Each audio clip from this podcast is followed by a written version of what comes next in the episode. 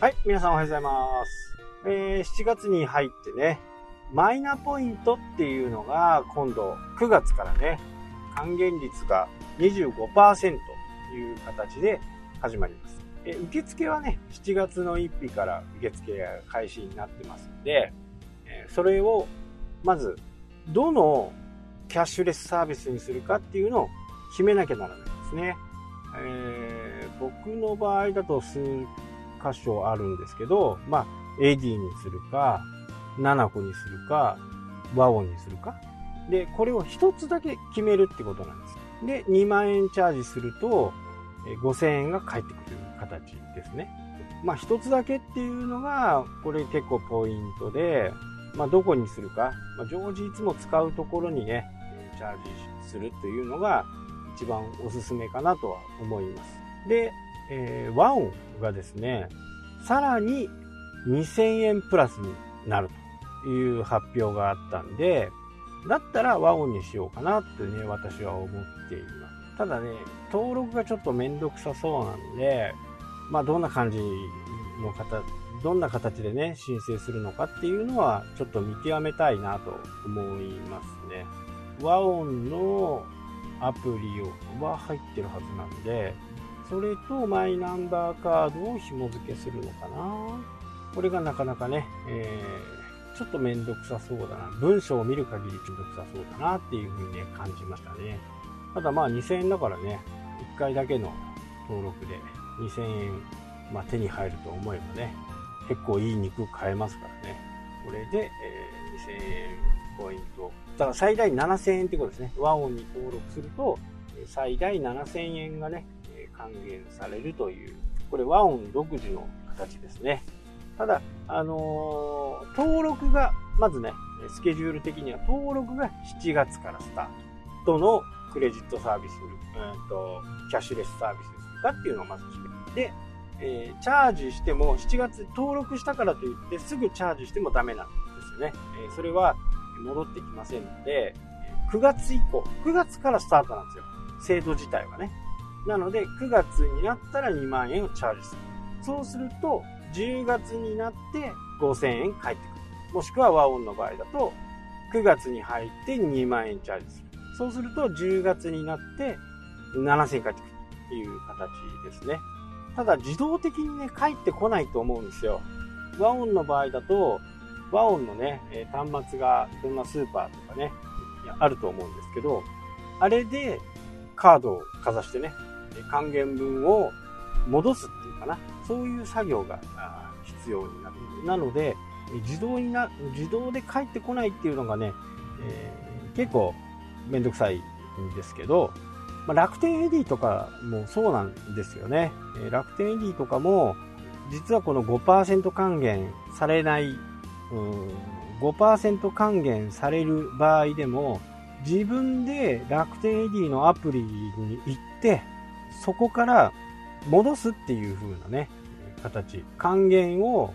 受け取るっていう、これ一手間必要なんですね。なので、あれ執行しちゃうんでね、十分注意してね、やってほしいなと。まあ僕の場合は楽天、楽天 AD の場合は、全部ね、えー、アナのポイントの方に、還元率は低いですけど、アナのポイントになるようなんですね。で、えー、チャージ金額が、アプリを立ち上げるとね、あなたにあの還元がありますよっていうお知らせが来てるんで、それをタップして購入するという形ですね。もうあの還元の5%は終わってしまったんで、えー、僕もね、29、30とね、まあ、使うもの、まあ、今後買うものはね、全部前倒しで買いましたね。5%結構大きいですからね。で、そこのお店によってはね、そこのお店の独自の還元、ポイント還元とかがあったり、スタンプカードとかね、ああいうのがあれば、また還元率も良くなります。なかなかね、えー、面白い感じでしたけどね。で、一番お得だったのはね、えー、ペイペイモールかな。ペイペイモールで最大42%ぐらい、えー、戻ってきたっていうのがありましたね。ただなかなかね、えー、それを知らない人が多いんで、しっかりこう、情報をね、受け取るような体制が必要ですよね。まあ、今後マイナポイントが終わったらあまりないかな。北海道の場合はね、道民割っていうのが、えー、あって、これも期限があってね、当日いきなり道民割なんか使えないんですよね。申請とかいろいろあるんで、必ず事前に道民割を使うと言って予約をしないと道民割のね、適用にはならないですね。えー、この流れはね、今後全国規模になっていくと思うんで、まあ、そういうものは大体旅行代理店経由のものがいいのかなとは思いますけどねすで、えー、に多くの北海道の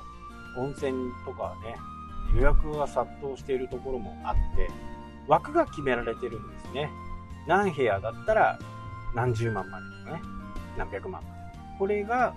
部屋数によってね変わる。ただあのー28日からかな、28日スタート、6月の28日からスタートして、もうその日で売り切れたところも多々あったようですね。僕はちょっとその時手元にね、情報がなかったんで、第1回の応募はしてないですけど、第2回、第3回、第4回とあります。この枠は4回の申し込みで多分23億円分ぐらいのね、実質を計上してるのかなという。まあ、ほんとね、情報がないと損しちゃうんでね、いろんなところに耳をね、傾けとくのはとても必要かなという。どうせ買うならね、お得に買いたいじゃないですか。ね、和音だってね、和音するだけでプラス2000円だったらね、高級なお肉食べれる形になるんでね。あとあの、ちょっと大きなね、ショッピングモールとかに行くと、いろんなものが売ってますんで、スーパーだけじゃなくてね、えー、僕はだいたい、ちょっとね、家からはだいぶ遠いんですけど、だいぶ遠いんだけど、わざわざね、モンベルとかを買い、買うときにはね、そこに行って、えー、購入しますね。まあ理由はね、和音を使えるっていうことと、和音を使ったら、まあ、あ、和音。和音は、えー、JAL ですね。JAL のポイント還元になる。で、ANA が楽天いいかな。本当にね、情報がないと損するんで、そういったものはね、細かく見といた方がいいかなと思います。まあ、YouTube なんかね、検索すると、みんな、あのー、動画出してるんでね、そういうところを2、3個見て、で、自分に合うか合わないかっていうのをね、しっかり隠した方がいいかなと。あと、北海道の地図、うんとね、また独自の給付金みたいのが道と札幌市からあるんですけど、えー、1週間程度だったはずなんだけどねまだ振り込まれてないんで確認したところね順調に進んでますんでご心配なさらぬようにお待ちくださいというふうに言ってましたね決定通知が来るよと。5万円5万円でね10万円ですからね。やっぱりこうもらっておく方がね絶対いい風に思います。北海道の方はねぜひその、休業要請じゃないところでもね、全然使えるんで、B ってやつです。給付金 B っていうやつそれだけで、北海道給付金 B ってやるだけで、多分そこの申し込みページに行くんで、あとは、新北海道スタイルに遵守してるかっていうことを確認するだけで、とても簡単です。はい、というわけでね、今日はこの辺で終わりたいと思います。それではまた。